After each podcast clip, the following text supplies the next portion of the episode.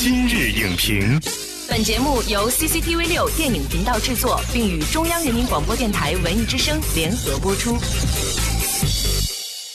品头论足话电影，今日就评八分钟。我是姚淼，今天我们先来听一首歌。后来，我总算怎么样？这个旋律是不是很熟悉呢？它就是刘若英演唱的《后来》。那五一档期就要来了，其中呢有这样一部影片啊，它的话题热度一直遥遥领先，预告片的点击人数、售票网站想看人数都远高于同档期的其他影片。它就是刘若英的导演处女作《后来的我们》。而这部电影因为有了导演刘若英，也因为有了监制张一白的主创光环，再加上主题预告片及两版推广曲的宣发光环，在上映之前就光彩夺目，足够吸引眼球。那么，如果褪去这些光环，后来的我们这部电影靠什么来打动观众呢？主创宣发究竟是加分项还是烟雾弹呢？今天我们邀请到了中国传媒大学教师王音，作为电影医生，给大家打一剂清醒针。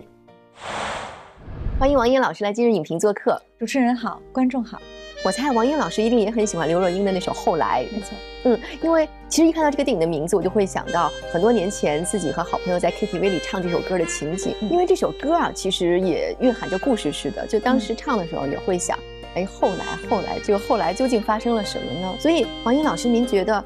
嗯，就是拿这首歌来做这样情怀上的操作，究竟是给这部电影加分，还是一个烟雾弹呢？我觉得肯定是加分项。嗯，像刚才主持人说过的。后来这首歌传唱度非常高，它歌词写的很有意境，是娓娓道来的嘛。就刘若英唱起来以后，也像是一个有故事的人。每个人可能青春的爱情记忆会不尽相同，但多多少少都能在这首歌词里找到一些共鸣。所以这对这首歌曲的情感也好，还是对自己青春记忆的一种回溯也好，现在转移到这种电影中，我认为这是非常好的一件事情。我们会想象说，后来如果这首歌改编成电影，应该讲述的是一种关于爱情的情绪，或者是儿女情长。但是其实我们发现，在预告片中，周冬雨和井。柏然，他们是在春运的火车上相遇的。那刘若英自己也说过，她导这部电影是要拍给所有人看的。所以您怎么看？春运的这个设定呢？我觉得这个春运的设定，包括它宣传片里提供的这个春运版，我觉得是整个对电影的一个加分项。春运是中国人一个独特的这样的一个迁徙概念吧。然后特别是对那些北漂或者到这种不同的大城市，然后怀揣着梦想来奋斗、来打工的这些年轻人来说，像我记得刘若英曾经在呃冯小刚的《天下无贼》里面，也是在火车上有很多的戏份，不知道是否也从这儿得到了很多的灵感。在火车上，我们人来人往，我们有些人可能是擦肩而过，从此不再相识。有些人可能一张春运的火车票，然后一次转身，一次邻座，可能就发生了一一辈子的一个缘分。所以爱情是属于相对年轻一些的观众的，但是这种漂泊感、不安定感、渴望回家的那种心情，可能就是属于年龄群更广的观众。年夜饭吃什么不重要，重要的是跟谁吃。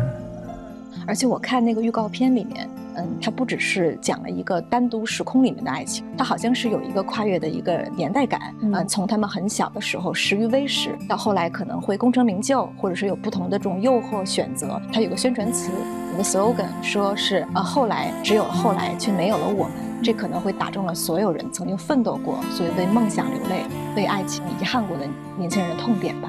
我觉得这个切入点抓住了我们很多，无论是六零后、七零后，还是八零后，包括现在的九零后的一个现实也好、记忆也好，还是这样的一个情感也好，我觉得它是很典型的。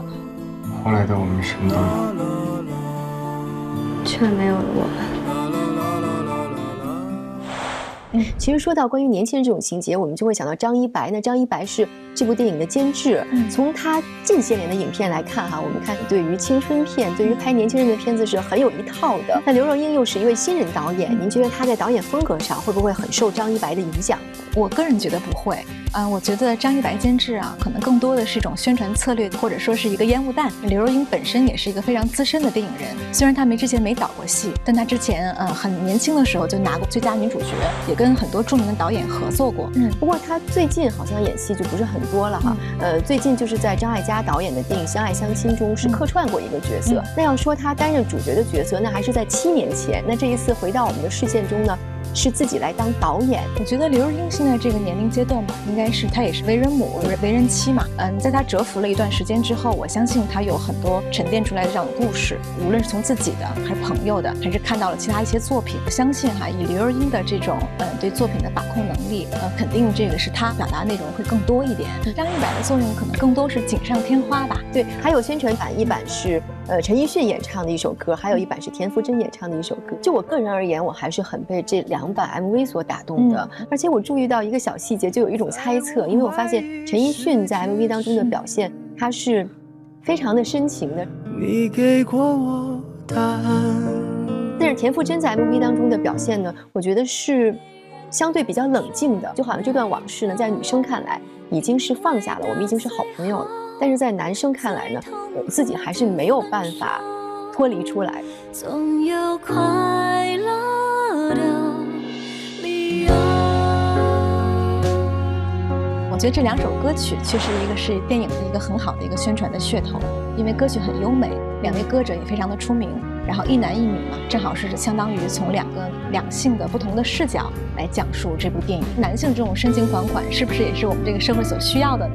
就是我们可在现实生活中看多太多了这种，呃嗯，可能相对负面的，是我们看到常态。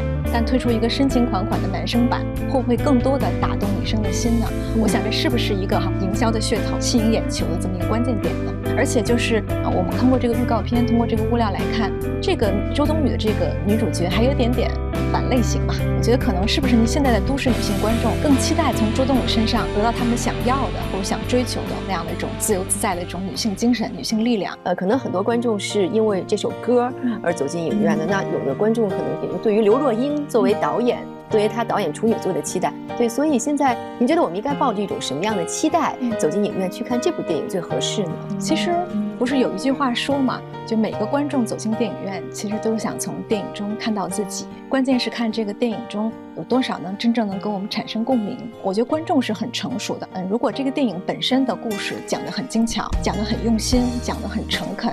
那这些东西都是锦上添花的加分项，即便是烟雾弹的话，也是很美丽、很璀璨的烟花。但如果它的故事讲得不好的话，那可能再好的、再多的、呃、再精巧的这种前期宣传，可能最后的时候也是事倍功半。所以，我们嗯，一切都要拭目以待，看这个作品的真实的价值。一定要让深爱的人受伤。感谢王颖老师精彩的分享。今天呢，我们一起剖析了影片这么多的卖点。其实啊，任何的卖点都只是一个电影的附加值。我们真正要看的还是故事，要感同身受的，当然还是片中的角色。只有这样，观众心底的那份情怀才能够有所依托。